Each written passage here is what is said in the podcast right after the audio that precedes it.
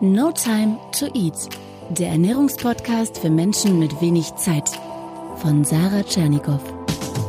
Hier geht es darum, wie du gesunde Ernährung einfach hältst und wie du sie im stressigen Alltag umsetzen kannst. Im Büro, unterwegs, zu Hause. Ich möchte mit dir gleich auch noch so ein bisschen über deine Krise sprechen, die du mal hattest, weil du bist ja jetzt auch nicht so balanced auf die Welt gekommen, obwohl auf die Welt gekommen vielleicht schon, aber wir werden ja gesellschaftlich immer so ein bisschen durcheinander gewirbelt. Und ich möchte dich zwischendurch äh, mit Sarahs Super 7 konfrontieren. Let's go. Ein kleines Spiel. Und zwar ähm, schnell aus dem Bauch raus antworten ja. und diesmal so, so ein bisschen äh, kurz knackig. Okay. Was hast du immer im Kühlschrank? Champagner. Wirklich? ja, tatsächlich. okay, wow. Was ist dein Lieblings- ungesundes Essen? Pizza. Ein Tag ohne Espresso ist? Auch ein guter Tag, aber kein perfekter Tag.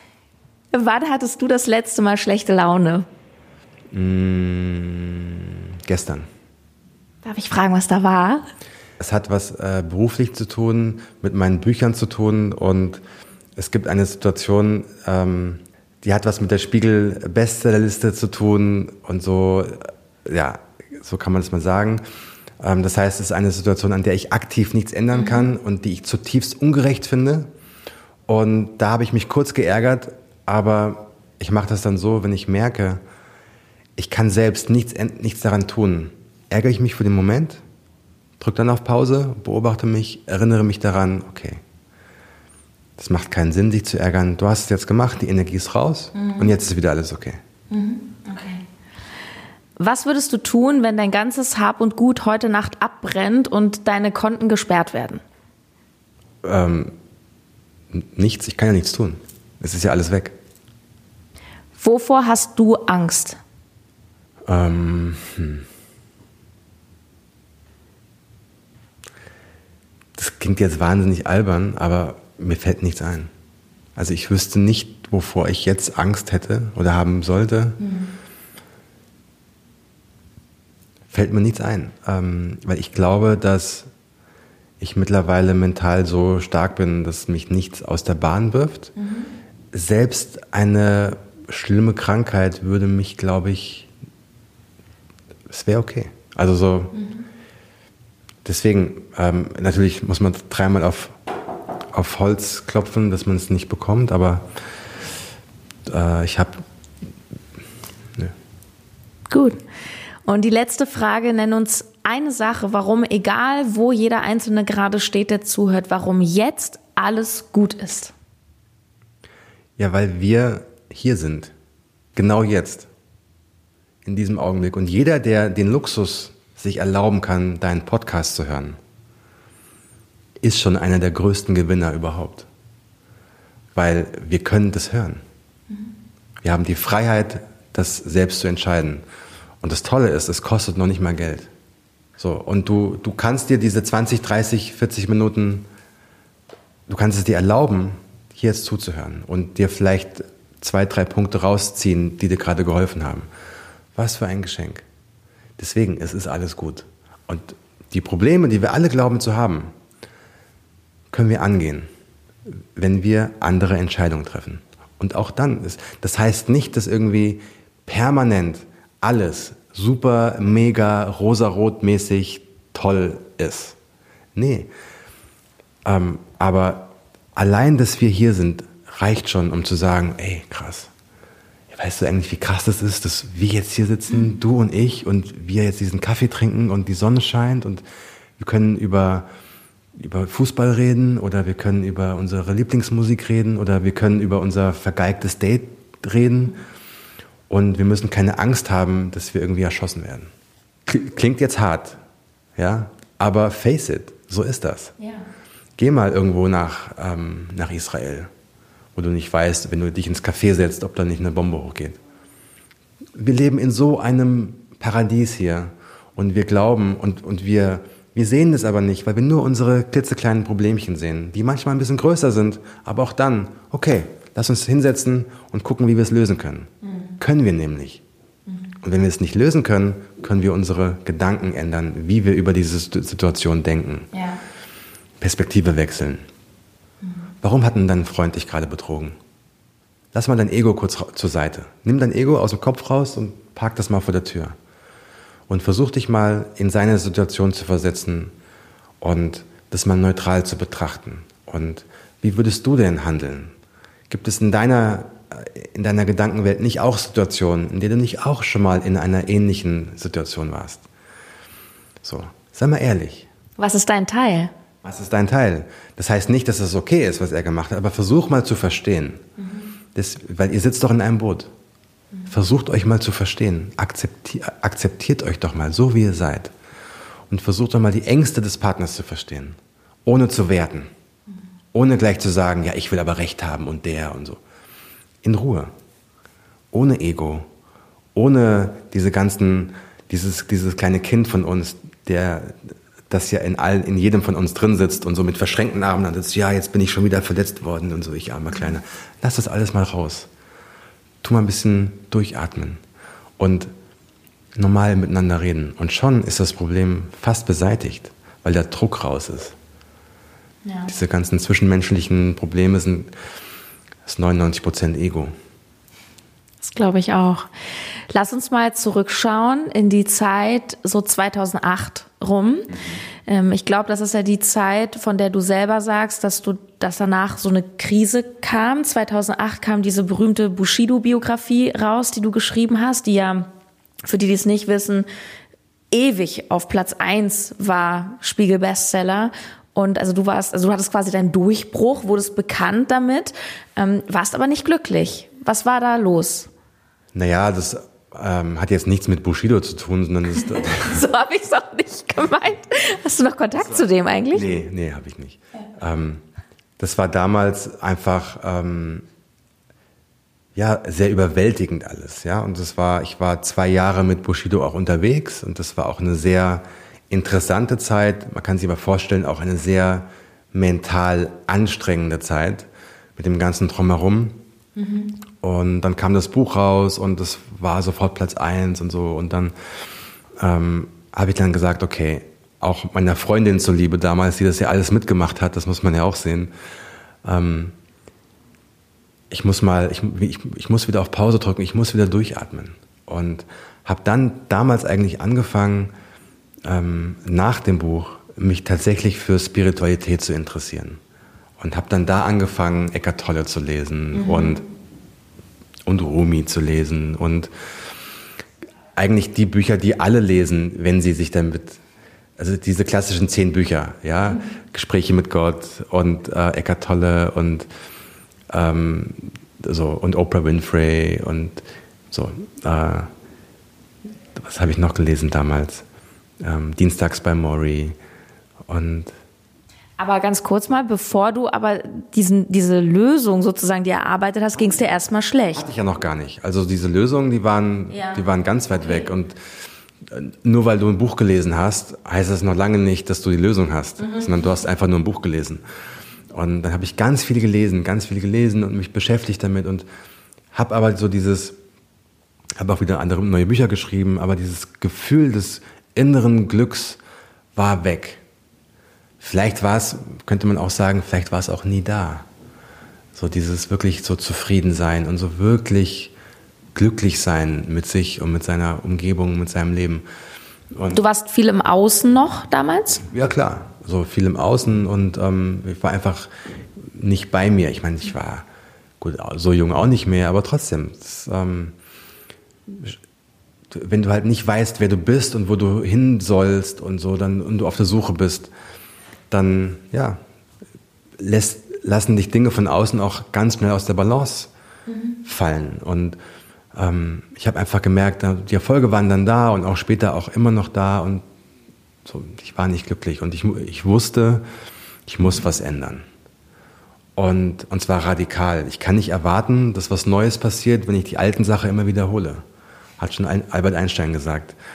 Und deswegen saß ich dann damals, das war nicht 2008, das war ein bisschen später, saß ich dann da und habe wirklich gesagt, ich muss Dinge radikal ändern. Also muss ich Sachen machen, die ich vorher noch nie gemacht habe.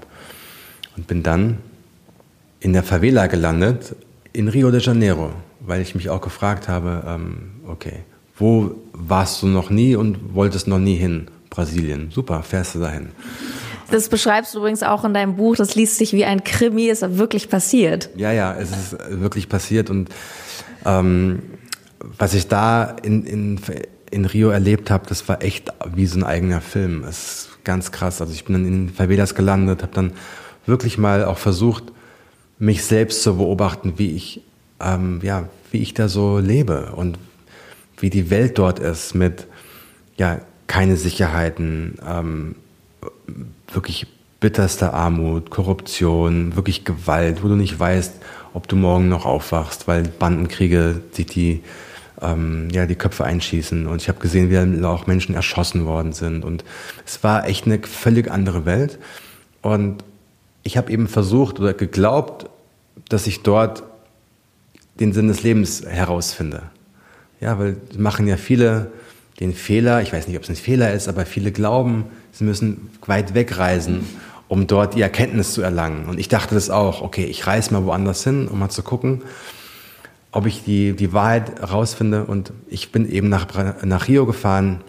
Viele fahren dann nach Indien oder äh, machen einen Yogakurs in Bali. Und ähm, ja, das war jetzt ein bisschen schmunzelnd. Kann man ruhig auch machen. Ich habe auch nichts dagegen. Du wirst dort keine Erkenntnisse finden. Genauso wie ich auch in Rio keine Erkenntnisse gefunden habe. Und es gibt einen schönen Satz aus dem Buddhismus und der ist so unglaublich wahr. Der heißt, du kannst auf dem Gipfel des Berges nur das finden, was du selbst mit nach oben getragen hast. Ja, also so, du, du wirst in Indien nicht die Erleuchtung finden. Die Erleuchtung ist schon längst in dir drin. Du musst, könntest wenn das, wenn das dir wichtig ist, versuchen herauszufinden, wo der Schlüssel dazu ist. Ja. So.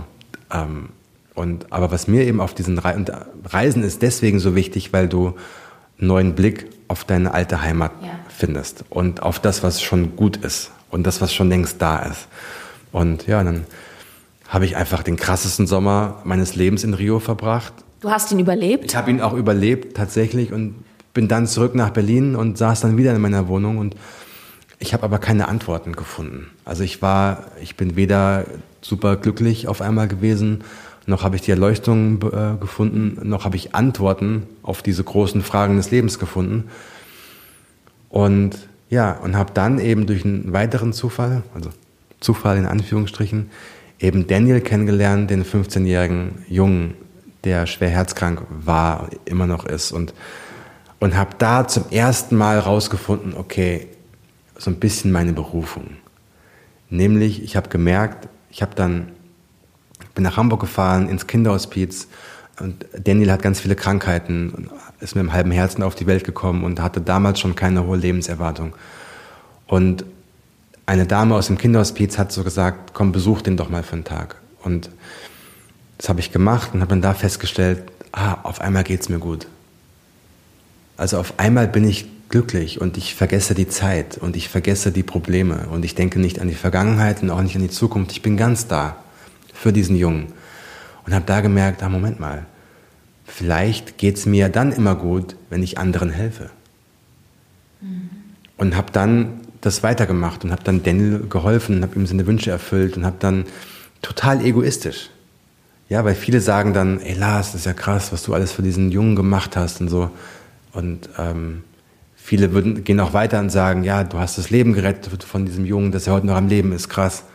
Dann sage ich, ja, das stimmt, aber er hat meins genauso gerettet, weil ich durch ihn gemerkt habe, was mir gut tut. Und immer, wenn ich anderen helfe, habe ich dieses Gefühl, dass es mir gut geht. Mein Akku wird nicht weniger, er lädt sich auf, mhm. wenn ich was für andere mache. Und da habe ich dann gemerkt, okay, cool. Also ich glaube jetzt gefunden zu haben, was ich am anderen Ende der Welt gesucht habe, mhm. was schon längst in mir war. Ich habe aber diesen Schlüssel endlich gefunden. Mhm. Stimmst du mir zu? Ich glaube, dass unser ganzes Glück, egal in welchem Bereich, ja, persönliches Glück, Beziehungsglück, auch wie ich mit meinem Körper, mit der Ernährung umgehe, es steht und fällt alles mit Selbstliebe, oder? 100 Prozent.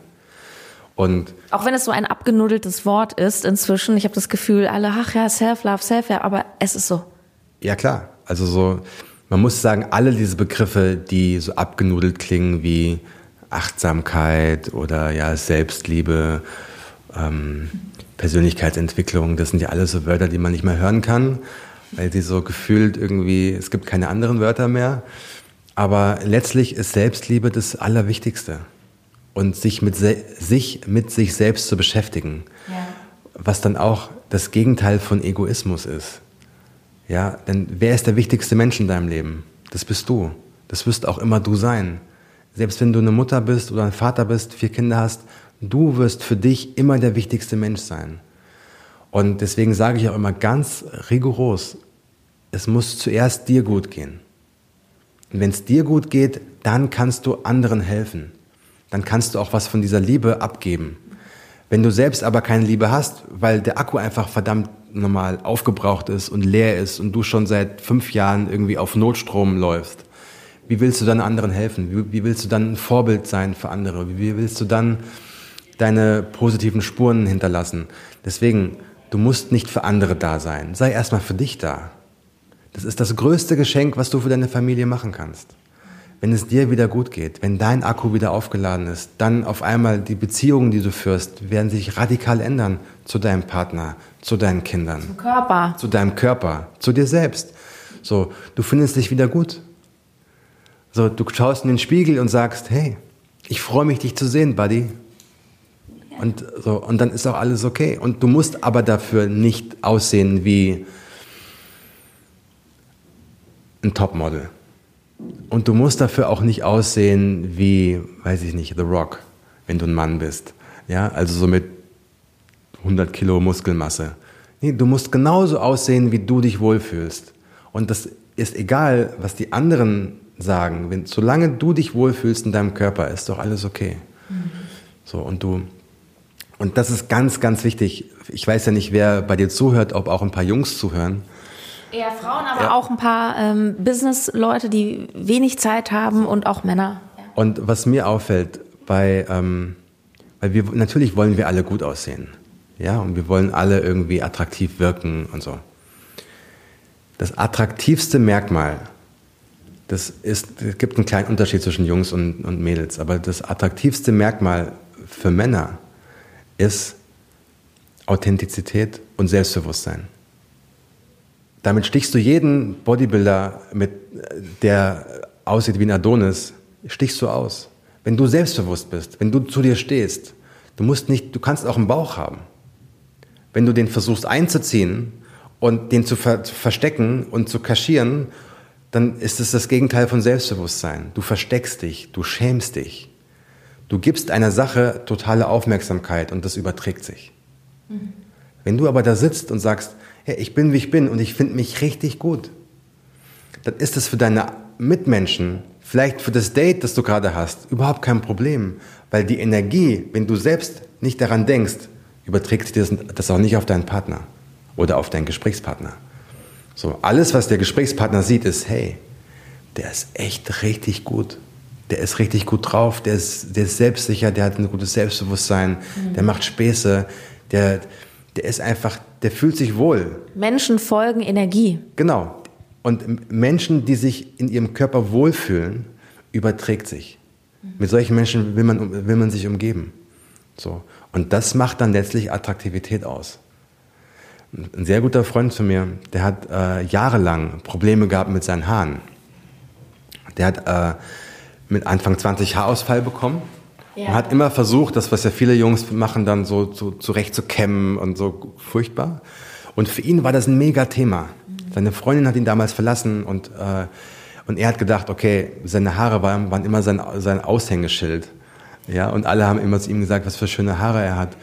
Und dann sind die Haare ausgefallen, seine Freundin war weg und er dachte, er wird nie wieder eine Freundin bekommen, weil das, das was ihn ausmacht, seine Haare, ja, so witzig das jetzt klingt, sind nicht mehr da. Und für ihn war das ein Megathema.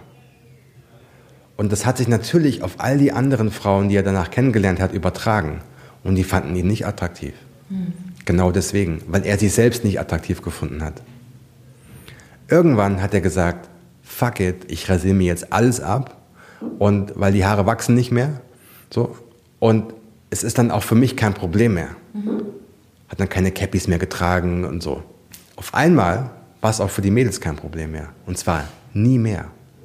Er, er hat gemeint, er hat noch nie, er, er hat Körbe bekommen, aber noch nie wegen seiner Glatze. Nicht einmal.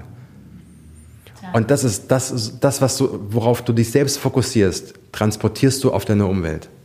Das ist ganz wichtig. Und bei Frauen ist es genauso.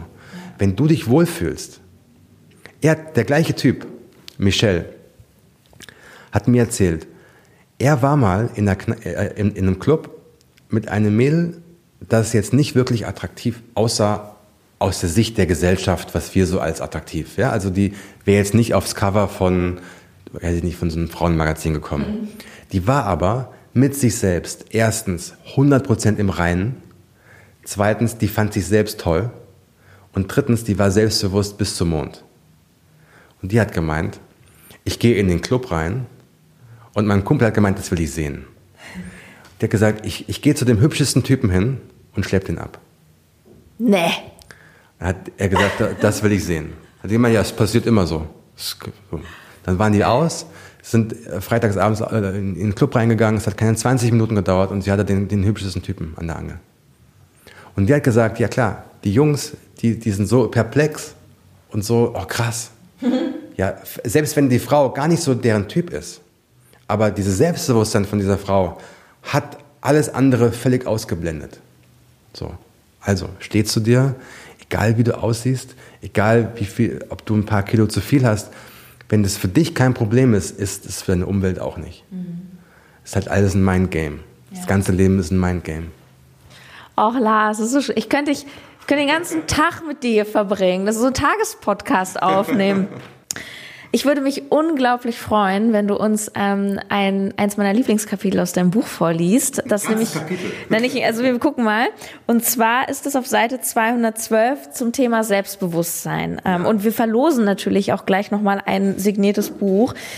Ja, du musst entscheide einfach selber, wann du rausgehst. Und zwar dein Selbstbewusstsein Zen oder Fake. Genau.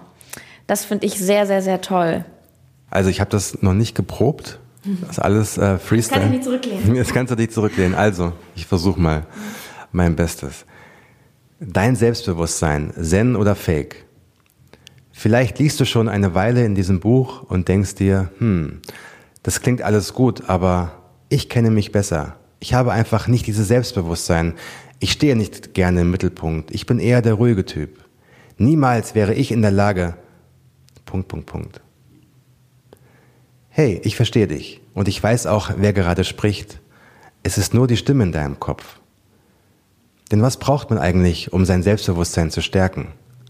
Also, was ist es, was du gerade glaubst, nicht zu haben?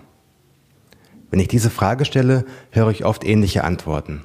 Anerkennung von anderen, Geld, beruflicher Erfolg, soziale Bestätigung, schicke Urlaube, ein Auto, eine eigene Wohnung, ein Haus, eine Ehe, eine hohe Zahl an Instagram-Followern, kurz Statussymbole, die man vorzeigen kann. Ich nenne das selbst Cut. ich nenne das Fake-Selbstbewusstsein, weil das alles materielle oder äußerliche Dinge sind, die dir augenblicklich wieder weggenommen werden können. Dein Geld kann verloren gehen, dein Job, der dir deinen Lebensstil ermöglicht, kann dir gekündigt werden, deine Instagram-Follower können sich wieder von dir entfolgen. Wenn dein Selbstbewusstsein also darauf basiert, was du an Besitztümern angehäuft hast oder was du nach außen hin darstellst, wird dein Glücksempfinden auch immer von diesen Dingen abhängig sein. Anders ausgedrückt, du bist ein Sklave des Geldes, der Anerkennung und des Applauses und wirst stets wie ein Windhund hinter ihnen herjagen. Du wirst nie echten Seelenfrieden erlangen, weil dein inneres Glückskartenhaus jeden Tag einzubrechen droht, und zwar ohne, dass du die Kontrolle darüber hast. Zen-Selbstbewusstsein hingegen trägst du in dir. Es ist immer da, unabhängig davon, was um dich herum passiert. Du brauchst keine Bestätigung von außen, um dich gut zu fühlen. Du kannst kritisiert oder gar ausgelacht werden. An deinem Zustand des inneren Friedens wird sich deshalb nichts ändern. Dieses Selbstbewusstsein ist entscheidend, weil es dich niemals im Stich lassen wird. Es fungiert als unsichtbarer Schutzschild, der jegliche negative Energie von dir fernhält. Zen-Selbstbewusstsein erlangst du nicht, indem du dich durch deinen Job, dein Geld oder deinen gesellschaftlichen Status definierst, sondern einzig und allein durch dein Wachstum als Persönlichkeit. Reicht das? Ja. ah. Und ich habe mich nur einmal verlesen, das ist gar nicht schlecht. Das ist super. Ich habe dir so viele Fragen gestellt. Vielleicht die letzte Frage. Welche Frage möchtest du gern den Hörern mitgeben? Denn die Qualität der Fragen bestimmt ja die Qualität unseres Lebens.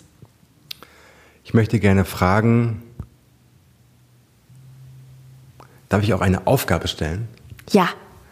Okay, das finde ich toll. Und zwar, ich glaube, ich habe gerade irgendwo drauf gedrückt. Schau mal. Nein, ist noch an. Ist es noch an? Okay, super. Nimm dir ein Blatt Papier und einen Stift und schreibe alle Menschen auf, die du liebst. Und ganz schnell, ohne darüber nachzudenken. Und dann, ist jetzt ein bisschen blöd, weil ich muss es jetzt ja auflesen, hm? aber ich sag's trotzdem. Und dann schau mal, ob dein eigener Name auch mit drauf steht.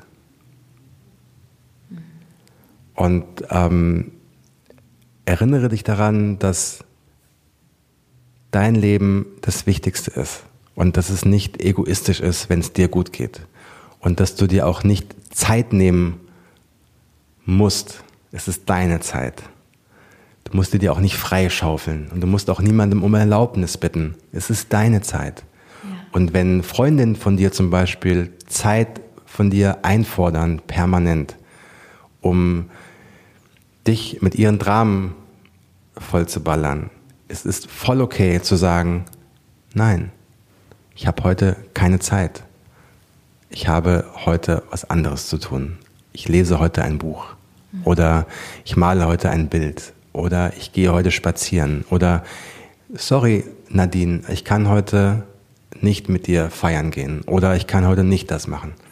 Es ist nicht böse gemeint, aber heute verbringe ich mal Zeit mit mir. Voll okay. Du musst niemanden um, um Erlaubnis bitten, um deine Zeit mit dir zu verbringen. So. Und ja, das würde ich gerne euch allen mitgeben. Von mir, von Herzen. Fehlt nur noch dein Lars. Dein Lars, genau. Und ich werde die äh, Verlose ins Outro packen, weil ich die schöne Stimmung jetzt nicht mit einer Buchverlose so ähm, materialistisch gestalten möchte. Auf jeden Fall wird es ein Buch geben. Genau, ein Buch, das ich gleich noch signiere. Und ich habe noch drei Autogrammkarten dabei. Ähm, ja. Die lasse ich auch noch da. Die bemale ich auch noch. Super. Und ähm, erinnert euch dran, so das Leben ist so unglaublich schön und ihr seid alle so unglaublich schön. Und Ihr müsst es nur wieder erkennen und hört auf, euch zu vergleichen mit irgendwelchen Instagram ähm, Stars und so, weil die sehen nämlich ungeschminkt auch kacke aus. und äh, so, it's all good und Punkt. Danke, lieber Lars. Danke, dass du da warst. Große Ehre für mich. Dankeschön für die Einladung. Das war der wunderbare Lars Ament und ich habe extra ein signiertes Buch von ihm hier und das verlose ich genauso wie zwei Autogrammkarten von ihm. Die sind wirklich sehr, sehr, sehr schön. Ich habe auch eine, die klebt an meinem Kühlschrank. Wenn du das gewinnen möchtest, dann kannst du mitmachen bis Freitagabend 23 Uhr. Und zwar abonniere meinen und Lars Podcast. Sein Podcast heißt Auf einen Espresso mit Lars. Der ist auch richtig gut. Und schreib uns doch bitte eine schöne Bewertung bei iTunes. Wenn du das schon gemacht hast, dann nimm einfach die alte Mach davon bitte einen Screenshot und schick das Ganze an frage at notimetoeat.de. Schreib bitte in den Betreff unbedingt irgendwie Lars Arment Gewinnspiel, damit ich dann das auch richtig zuordnen kann. Ja, ich freue mich. Ähm, toll, dass du dabei warst. Ähm, dein Feedback zur Folge gerne unter den aktuellen Instagram-Post. Und ich freue mich auf das nächste Mal. Bis dann. Deine Sarah.